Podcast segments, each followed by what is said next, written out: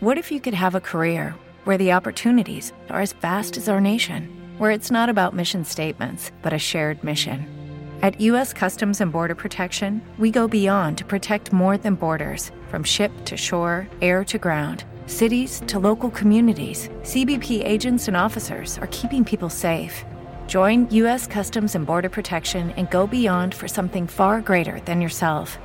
Learn more at cbp.gov/careers. Bienvenidos al podcast número 5 de Hijos de la Pantalla. El día de hoy vamos a hablar nuevamente de dos películas y una serie. El tema que vamos a tratar es la cultura geek. Hoy me acompaña Rox Segundis. Hola, ¿cómo están chicos? Bueno, las películas de las que vamos a hablar es Ready Player One, la nueva película de Steven Spielberg. También vamos a hablar de Scott Pilgrim vs. The World. Y la serie que les vamos a recomendar es una serie ya un poquito un poquito antaña que se llama Chuck y que pasaban en el canal Warner. Y bueno, pues empezando con nuestro estreno de la semana, Ready Player One. ¿Qué te pareció esta película, Rox? A mí en lo personal me encantó, me gustó muchísimo en varios aspectos. Es más, si me preguntaras qué me gustó más de la peli, me costaría un poquito trabajo decir qué fue lo que más, más, más, porque en general me gustó muchísimo. Sea, tú sí reviste ahí toda tu infancia, tu adolescencia. Sí, sí, sí, fue definitivamente esas películas eh, divertidas, pero que a la vez son emotivas porque mm, te hacen recordar muchas cosas, ¿no? Entonces, sí, sí, este, fue un gran deleite verla. ¿A ti qué tal te pareció? Pues a mí hubo aspectos de la película que me encantaron, que este, ahorita los vamos a comentar, pero en general la película me dejó un poquito tibio. También les vamos a decir por qué, pero primero vamos a platicar un poquito de la trama. Pues la, la peli trata, es, es un, una especie de Charlie la fábrica de chocolate, esa película que, que todos conocemos. Y bueno, cuenta la, la historia de un, de un, chavo que se llama Wade Watts, que tiene que entrar a un... Viven en, pues, es, es un, la película tiene lugar en el futuro, es el año 2045 es en Ohio, en ¿no? Ohio, en sí. Estados Unidos. Ajá. Y pues ya, ya viven en un mundo como de Wally, donde todas las casas están apiladas unas sobre otras, este, el mundo está lleno de basura y la gente pues lo que hace para, para evadir esa realidad pues es meterse a este mundo virtual que se llama The Oasis, que es un videojuego de realidad virtual donde puedes hacer lo que quieras, ahora sí que las posibilidades son infinitas. Y el creador del videojuego se llama James Halliday falleció, pues no, no, no tuvo ahora sí Se que volvió todo un ícono, ¿no? Es Este- todo un ícono, es como el Steve Jobs de esa época, más o menos. De hecho, tiene muchos matices de Steve Jobs, este, desde mi punto de vista. Sí. Y él lo que hace es dejar tres llaves escondidas en el juego. Hay que pasar Al morir deja un reto, ¿no? Un gran reto para toda la población. para toda la población. Y el que supere esas tres pruebas, el primero en superarlas, pues va a ganar así que el ticket dorado, que, que en este caso pues es el es un Los derechos de- y le va a dar pues la propiedad de- del juego, va a ser el nuevo propietario del juego.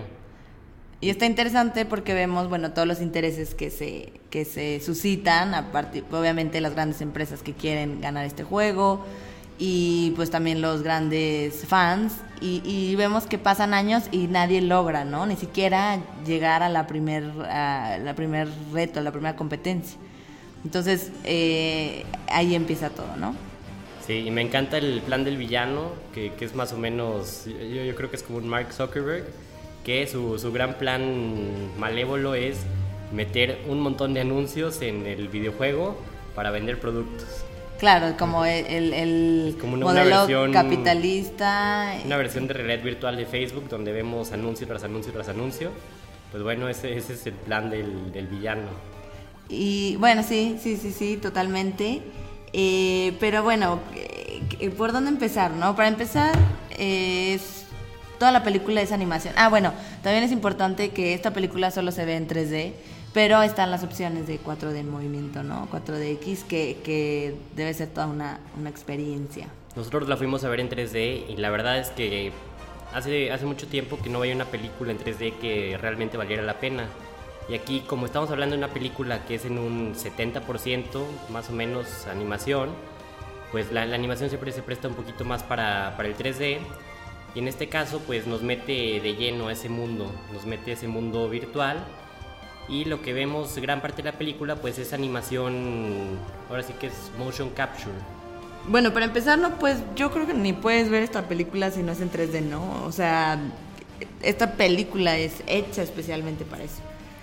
Me costaría, no, que, que, digo, bueno, la trama y el fondo eh, sí, sí gustan, pero pues los efectos, ¿no? Son lo que, la gran atracción. La animación, más que nada, porque como decíamos, no es un efecto visual, no es una animación.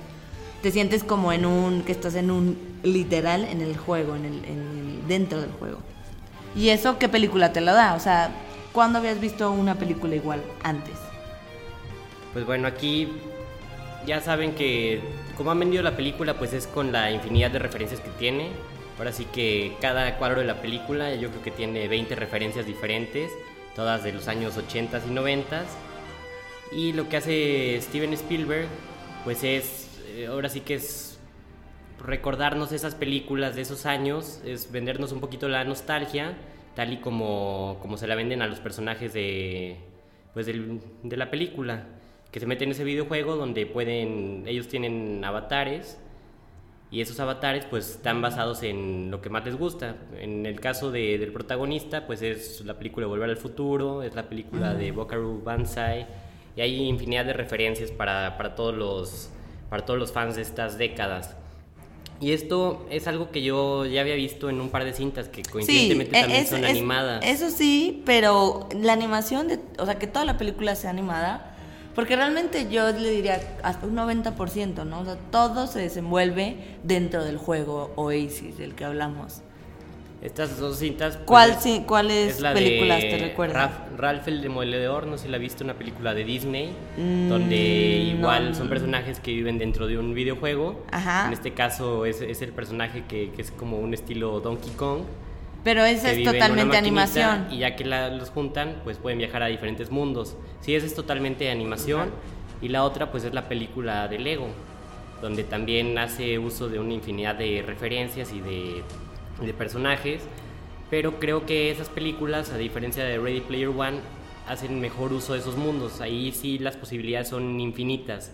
Ahí sí te sorprendes en cada, en cada momento. Y Ready Player One es, es, más como, a lo mejor como un checklist de decir, ah, mira, esa película, ¿te acuerdas de la pesadilla de la calle, de, los, la calle Elm? Ahí está Freddy Krueger. ¿Te acuerdas de Chucky? Pues ahí sale. Bueno, pero al final es que ese es el gran encanto de esta película, ¿no? O sea, creo que ni siquiera podríamos comparar tanto esta película con la de Lego o con la de Ralph el del Moledor que comentas, porque eh, hasta los objetivos son totalmente distintos, ¿no? Y aquí estamos viendo una combinación de la vida real con este pues la animación, o sea, como aparte yo creo que para toda la gente que le gustan los videojuegos, el simple hecho de imaginarte que tú puedes jugar como, o sea, tu persona, eh, jugar, ponerte un, eh, un, aparato o algo, un, un, traje como de superhéroe o algo, y, y, y ponerte a jugar, o sea, eso ya te rompe la simple idea te, te, lleva a otro nivel en tu, en tu persona. O sea, imagínate, es algo increíble que eventualmente lo vamos a vivir, no lo dudo ni tantito, pero, pero es la primera vez que vemos algo así, ¿no? Que nos damos esa opción de imaginarnos una realidad pues tan cercana. Creo que eso es un acierto de la película, que es algo que sentimos que puede realmente pasar en 30 años. Ahorita ya ¿30? Con los avances tecnológicos pues ya, ya existe esa realidad virtual. Yo creo que bueno, ese, tipo de controles. Bueno, yo, yo hablo de 30 años porque es, ahora sí que el tiempo en el que está toda la película es 30 años de aquí. del, tiempo en el que estamos nosotros. Entonces sí es, es interesante eso. Y lo más interesante se me hace el, todo el aspecto de la sociedad, que ya es una sociedad tan deteriorada, tan deteriorada que pues su único escape es conectarse a un mundo virtual donde pueden escapar de, ese mundo real. Que la película no, no se mete mucho en ese tema. Un poco sí. No lo desarrolla al, al, full, creo que le falta bueno, porque, Pero también no es una película dramática, o sea, no, no es una película que te quiera hacer reflexionar en ese sentido. Lo toca porque creo que Steven Spielberg es una persona siempre muy enfocada al futuro, ¿no? Como que él siempre se va más allá, qué va a pasar, cómo creo que él es uno de los pocos directores que tiene un análisis de cómo, de la sociedad, de cómo se vive la vida real y que siempre lo trata de plasmar en sus películas, pero de una forma tenue, ¿no? No así como creando un drama. Es alguien que siempre busca entretener. Eso es lo, más importante de Steven Spielberg. Sus películas buscan entretener, él busca ponerse en, en la silla del espectador. Es una película que él mismo disfrutaría. Y esta es una película 100% disfrutable. Es una película que desde un inicio, pues este, no, no, no pierde mucho tiempo en, pues, en exposición, en desarrollarte tanto el mundo, sino que te mete ya de lleno casi a la acción. En tres minutos te cuenta de qué trata, pues, de qué trata ese mundo virtual y de ahí ahora sí que no, no se detiene hasta que termina. Es definitivamente una película exquisita, o sea, deleitable, gozable. Eh, bueno, aunque, aunque sí tocó un tema importante, ¿qué pasa con los pequeños, los niños que van a ver esta película? No, no es una película infantil como tal, porque de verdad hace mucha referencia a, décadas de los 70s, 80s y 90s. O sea, tiene mucho chiste local, digámoslo. Entonces, ¿qué pasa con los niños de 10 años que van a ver esta peli? Pues realmente pues no le entienden mucho, ¿sabes? Y ese es un punto que a mí me brincó mucho en en la película. Digo, ahorita estamos en la época de nostalgia de los 80s y 90s y lo vemos en la televisión, lo vemos en el en todos cine, lados, lo vemos ¿no? en todos lo lados. vintage está... lo vintage está de moda. Sí. Pero lo que se hizo muy curioso es, es ver este, una obsesión con la cultura pop, pero es una cultura pop muy limitada, inclusive para las décadas que Sí, trata, para los sí, 80 sí, y sí. 90, pues se obsesiona únicamente como con lo mainstream. Hay muchas cosas de esa época que pues la película no menciona para nada, o sea, prácticamente ya perdieron toda relevancia, siendo que son, o sea, digo, una infinidad de cintas, este buenísimas o de videojuegos o de cosas que, que obviamente no, hace- aparecen no en la menciona, cinta claro. porque no tienen los derechos para pues, Es para sacarlo y eso- claro, eso es un tema importante Claro. y además de- ahí parece que toda la cultura terminó en 1999 y realmente de, de cosas más recientes a, a- a mí me brincó nada más hay una referencia a un videojuego que se llama Overwatch que es reciente es- tiene unos dos años y pues es muy popular pero se me hace raro que, que sea lo único de la cultura pop contemporánea que tome que y que plasmen la película Pero como bien dices, sí, creo que tiene mucho que ver ahí el tema de derechos de autor, ¿no? O sea, ese es un tema que como espectador ni lo piensas, pero si te pones a, a- a pensarlo un poquito más a fondo, pues claro, es, es un gran tema. Y también creo que eh, esta película va dirigida a un público, o sea, sí tiene muy claro de quién, de qué rango de edad o qué tipo de gente va a disfrutar esta película. Sí, va dirigida a la generación X y a los millennials. Si no es que la... Yo incluso diría que la reduce un poco más, ¿eh? Pero bueno, eh, esto también es algo interesante porque, bueno, re- también toquemos el punto de que Steven Spielberg ya está pues, en sus últimas direcciones, ¿no? O sea, ¿cuántos... Ya cuántos... estás matando. ¿qué? no, para todavía- nada. Todavía le queda mucho. No, y, y larga vida a este gran director, ¿no? Pero, pues, realmente ya vemos a, a un director pues con una ideología totalmente distinta a sus primeras películas. No sé, recordemos E.T., por decir alguna. Eh, que hasta está como curioso el tema como de del gran poder, el capitalismo, tratando de vencer como la lucha de, de- de- estos, ah, bueno, en este caso niños, eh, algo totalmente distinto que es, en el caso de un extraterrestre, este caso es un juego virtual. O sea, claro que no es lo mismo, pero bueno, tiene ahí un- una pintadita similar a, a su estilo. Pero vemos a un Steven ya pues totalmente siento que ya hasta él dice, ya me vale, o sea, yo voy a hacer las películas que quiera, ni siquiera veo que su finalidad sea como abarcar tanta gente o abarcar grandes temas, que lo sigue haciendo, es que eso es un efecto de él. Como que ya tienen nada más dos modos. O hace el drama súper relevante, estilo The Post, o estilo Munich o Lincoln. O sea, hace un drama, drama. O hace películas, este, pues entretenidas. Que, que realmente esta película, inclusive tiene muchas referencias a las películas anteriores de Steven Spielberg. Tiene referencias a Jurassic Park. Tiene referencias, obviamente, a E.T. O sea, la ah, ah, bueno, no, no se diga también a Tiburón. Entonces es, es un director que uh, se está homenajeando un poquito a sí Exacto, mismo, que es, algo exacto, curioso también exacto. de, de ver. Ese es el punto, Porque o sea- la película a mi punto de ver, pues no, no nunca llega al, al, nivel que tienen esas cintas que está referenciando. Claro, o sea, y vemos que él tiene una trayectoria impresionante. Ha sido el influencer más grande, yo creo, de... No, no. pero, o sea... No le digas influencer a Steven Spielberg, Sí, no, no, no, no, no, pero, pero vemos que ya... Exacto, me encantó eso, o sea, se está hasta homenajeando él mismo, ¿no? Y, y, qué busca con estas películas. o sea, bueno, aunque, aunque otro punto, revoluciona con esta película otra vez, porque es una película muy distinta a lo que hemos visto durante años. Creo que lo que sí le voy a dar a la película es que es la primera película que es este, de ese estilo de motion capture, de animación, que ha logrado traer una audiencia.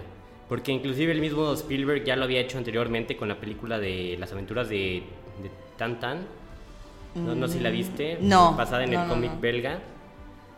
Y la película a mí la verdad me gusta bastante y tiene unas escenas de acción impresionantes, que es algo que también vemos en Ready Player One.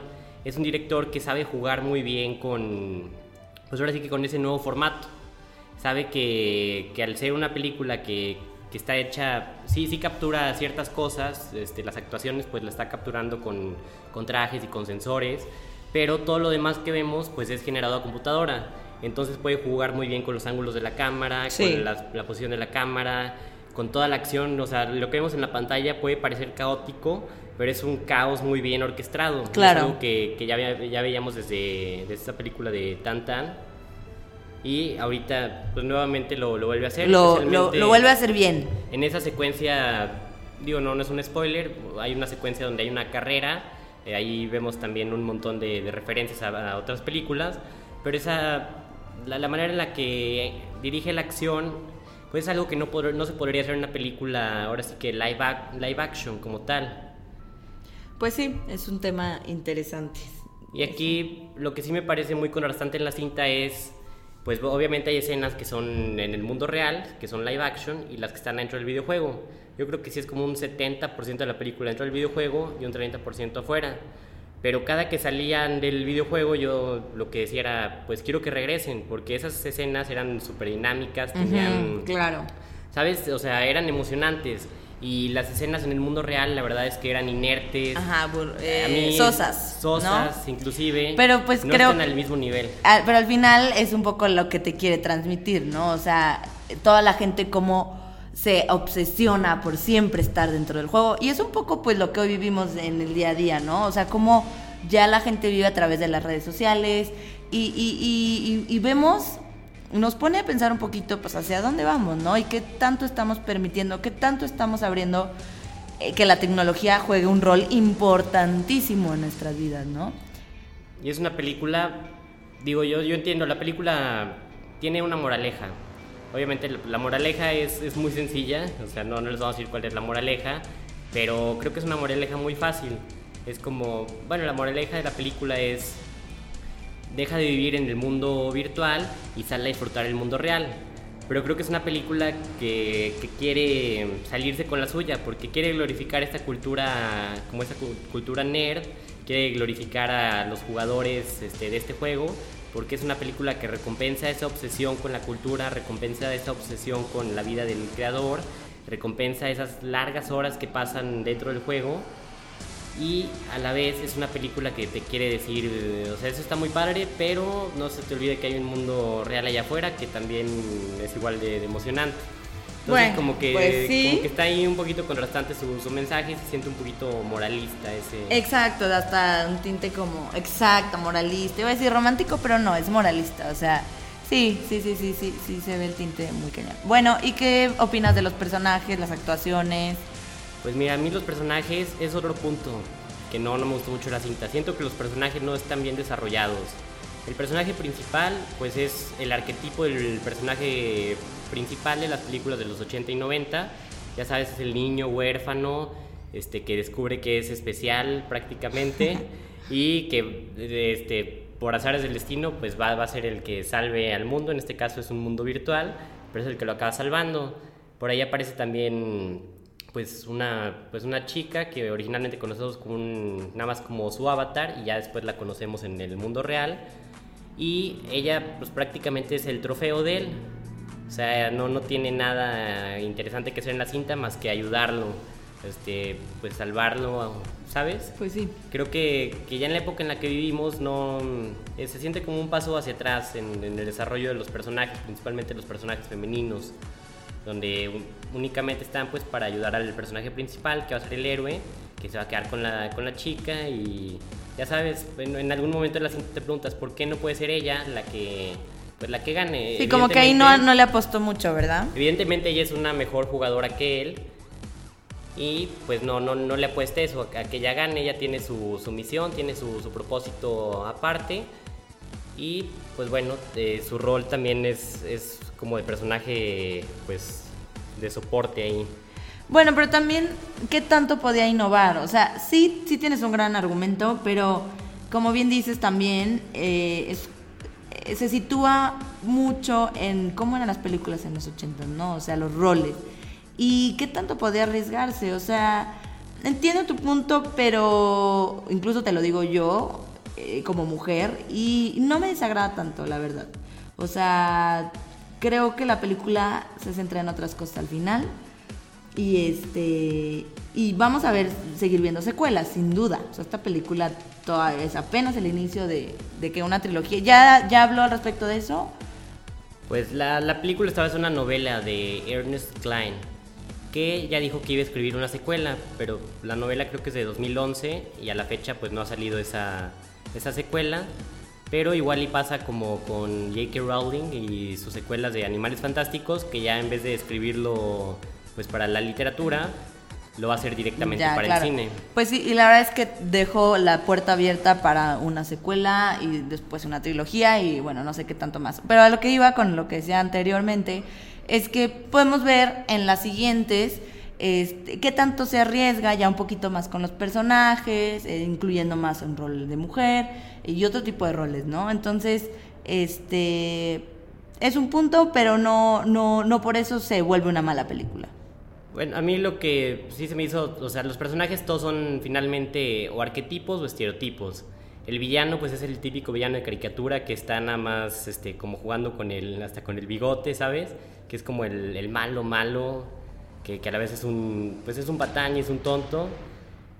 Y No, no, no me quedo con ningún personaje que, que diga, ese personaje me identifiqué con él, ese personaje me llegó, o inclusive decir, ese personaje tiene personalidad. Eso sí me faltó mucho. Ah, En eso sí estoy más de acuerdo contigo. Sí, como que mm, no sobresalen, no, no llaman tanto la atención y después, o sea, no se vuelve tu, tu personaje favorito, no se vuelve tu, tu ideal como un, un- un personaje. Sí, A, a diferencia de las cintas que, que referencia, yo creo que esta cinta pues no está aportando muchas cosas nuevas, porque pensemos en algo como Stranger Things, que Stranger Things también es un pastiche de películas de los 80, pero Stranger Things ha creado una cultura nueva. O sea, Claro, la gente está obsesionada muy- con los personajes, está obsesionada Totalmente. con... ¿Sabes? Ha aportado algo a la cultura y esta película yo siento que, que fuera de que sea una película, la verdad es que es muy pero muy entretenida, pues no está aportando nada nuevo a la cultura, ¿no? No es una película que vayamos a recordar en unos años. exacto. Exacto, eh, sí, estoy de acuerdo contigo. ¿Y las actuaciones qué te parecieron? A mí bastante irregulares. Ah, la del protagonista, bien. Pero la de la coprotagonista, que hablamos de, de la chava, eh, me- sí, me quedó un poco a desear. Hay otros dos personajes importantes, digamos, que es parte de, como de la pandilla, que no sobresalen nada. Este, y el personaje simpatiquísimo que es el mejor amigo del protagonista, eh, yo creo que es el que más me gustó. Sí, es- ese personaje es el más memorable y tiene ahí un giro que no les vamos a arruinar, que, que la verdad es bastante, bastante bueno. Está muy. Es, es el personaje más exacto, más. Y sí, las actuaciones, pues sí, Ty Sheridan, pues es este chavito que hemos visto desde el árbol de la vida. Y la verdad es que tiene mucho talento, a lo mejor le falta un poquito de carisma. Olivia Cook es una actriz que, que le hemos visto en muchas películas este, y series de terror. Y la verdad es que es muy buena, pero aquí lo que pasó es que el material pues no, No, no le ajá, dio no, mucho. exacto. No, no puedo hacer mucho. También aparece por ahí Ben Mendelssohn, que es el villano. como ya dije, pues es un villano de caricatura. Sí, de broma, no, ¿no? lo O deja sea, realmente, ahora sí que flexionar esos músculos de actuación que, que tiene Ben Mendelssohn, que son muy dramáticos. Aquí pues es simplemente el, el villano. Sale por ahí también Mark Ry- Rylance, que es como el actor fetiche de Steven Spielberg actualmente, que salió con él en Puente Espías y en El Gran Amigo Gigante.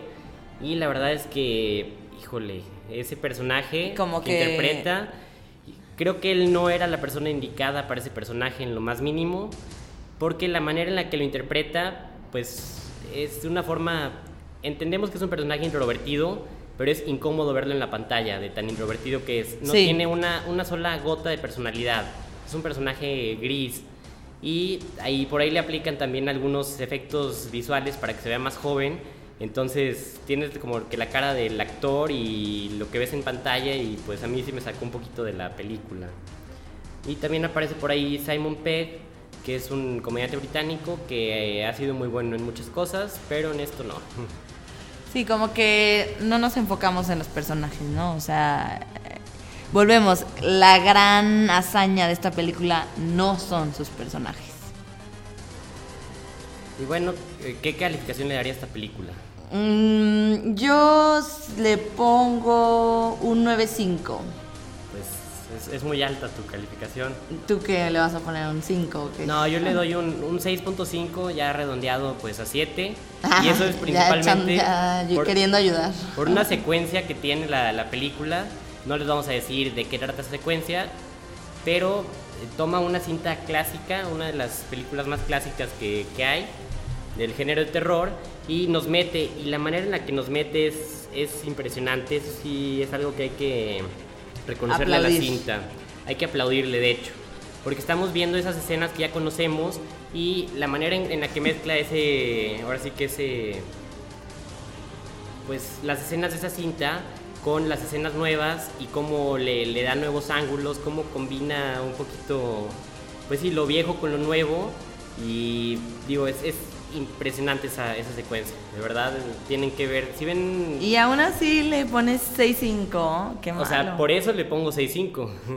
No, definitivamente es una película que o la entiendes o no la entiendes y si la entiendes la amas. O sea, bueno, yo sé que tú sí la entendiste, pero muy Pues buena película. eh, Se, se me hizo un poquito fácil en las referencias, fue como enfocarnos en lo mainstream, lo que a la gente le gusta.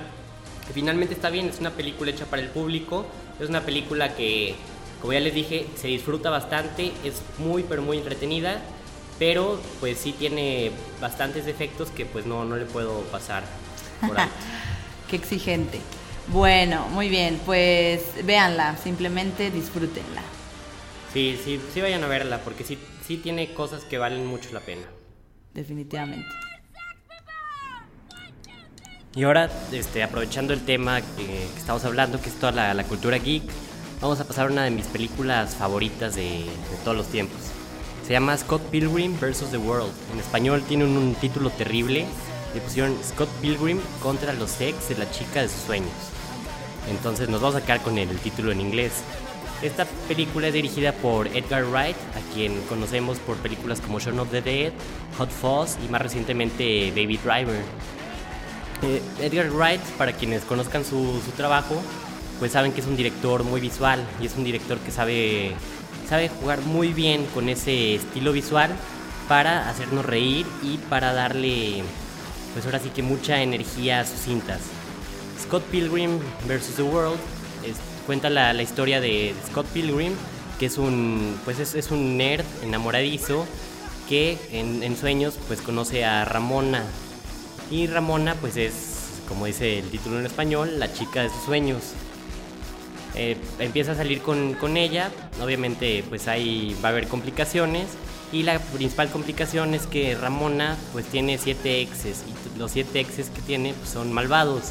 Entonces para poder seguir saliendo con ella, Scott va a tener que derrotar a cada uno de ellos. La película, como les comento, es un deleite visual.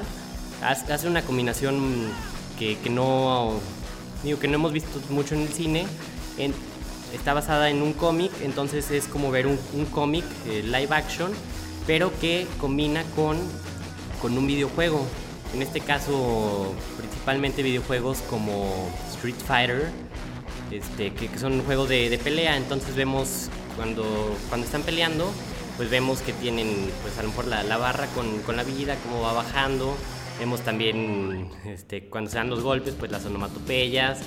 Y les digo que, es una película que juega bastante bien con, con el estilo visual para hacerla muy dinámica y muy pero muy divertida.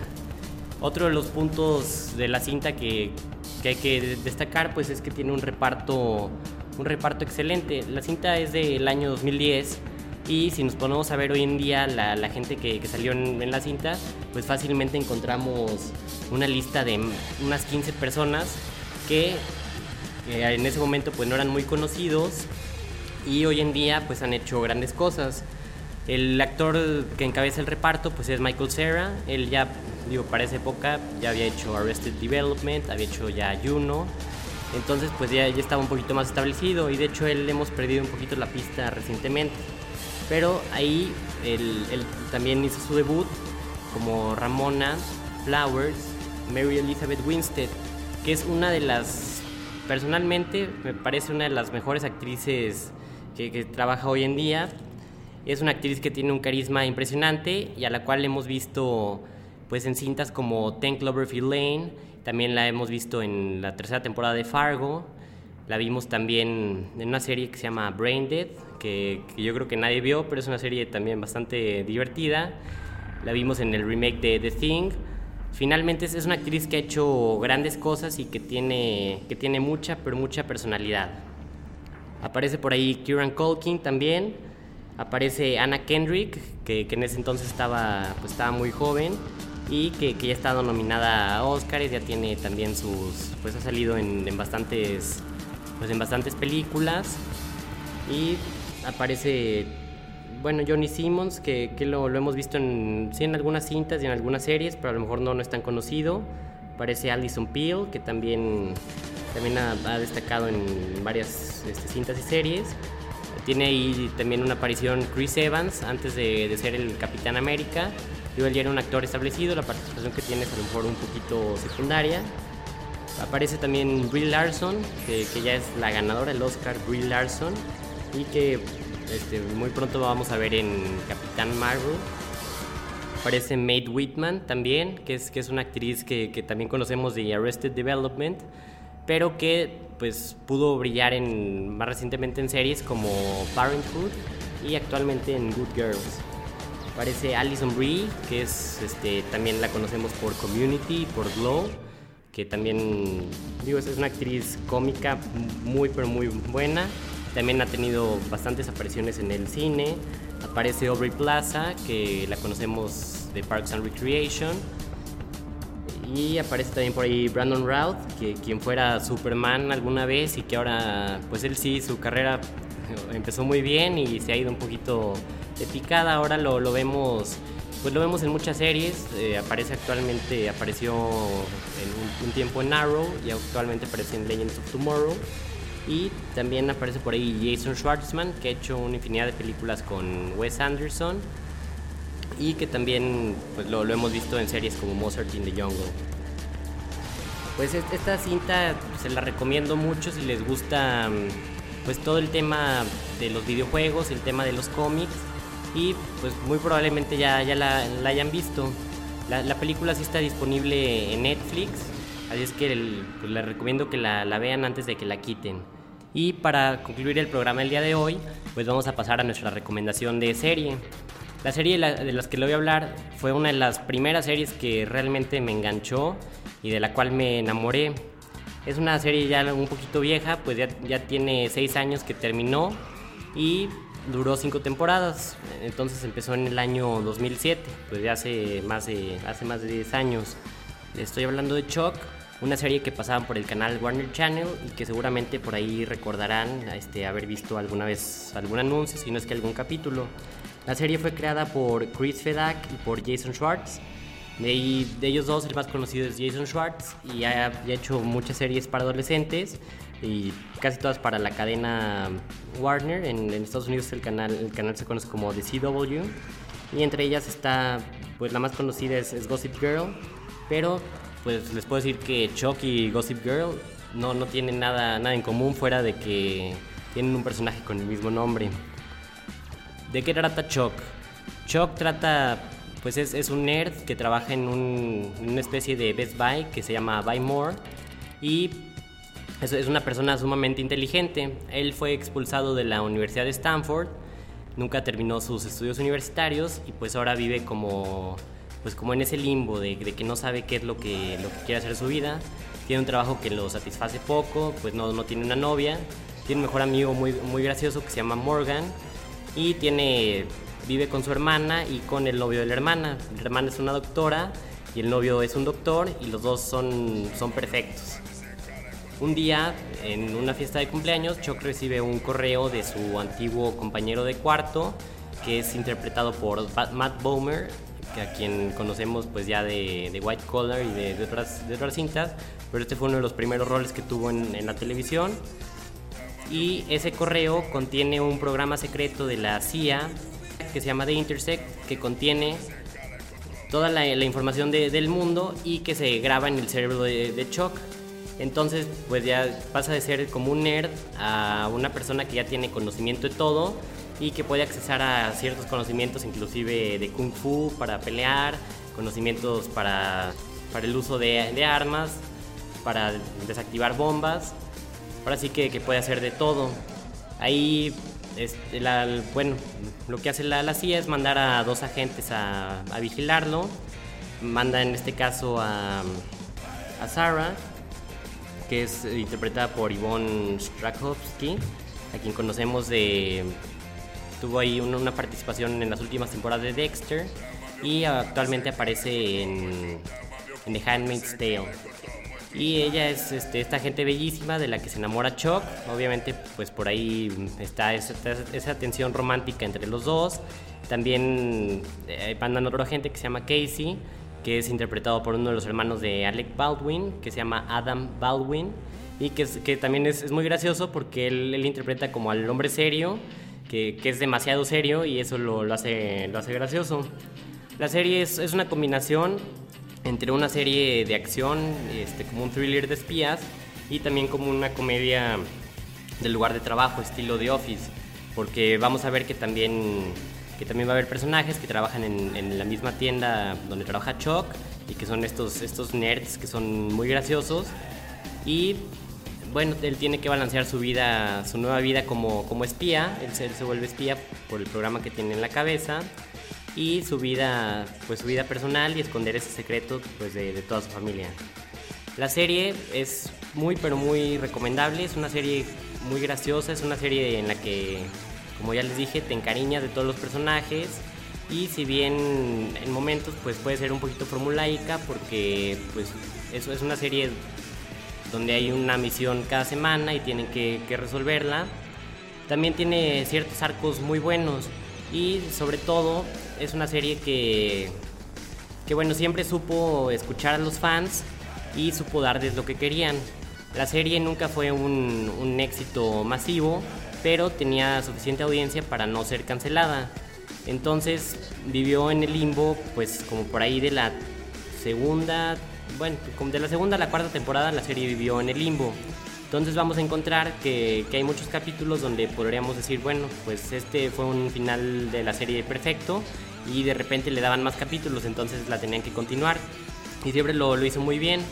De hecho, a lo mejor las temporadas más débiles pues es la, la, primera donde apenas están como encontrando la dinámica entre los personajes están desarrollándolos y la, la última temporada que es la quinta que, que, coincidentemente son sus dos temporadas más cortas pero el problema en la quinta temporada es que pues ya nadie la esperaba todo el mundo esperaba que se terminara con la cuarta de hecho la cuarta se termina con un final perfecto y posteriormente pues decidieron renovarla para una última temporada y en la quinta temporada pues hay, varios sucesos que digo no, no, no van a, a, arruinar lo que ya vimos y lo que nos gusta de la serie pero pues ya no es la serie en su apogeo esta serie desafortunadamente pues no, no la encuentran en Netflix ni en Amazon pero la pueden encontrar muy fácilmente en DVD y Blu-ray por ahí las temporadas las he visto desde 50 pesos cada temporada.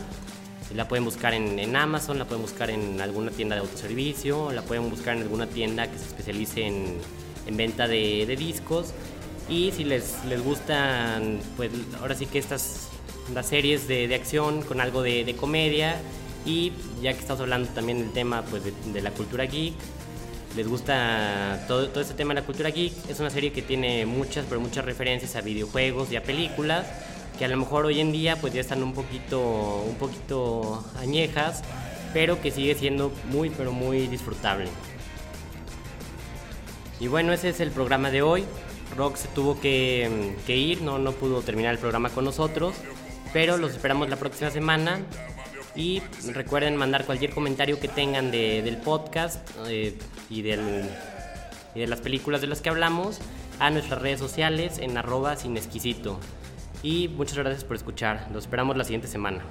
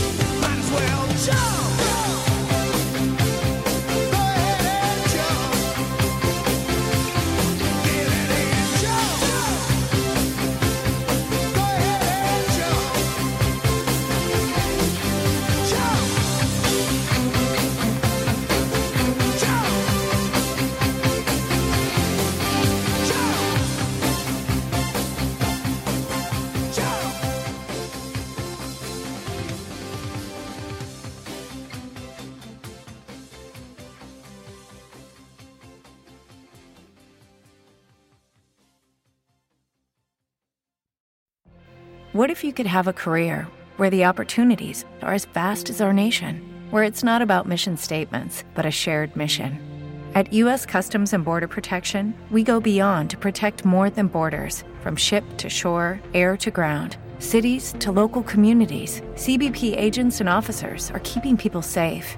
Join U.S. Customs and Border Protection and go beyond for something far greater than yourself. Learn more at cbp.gov/careers.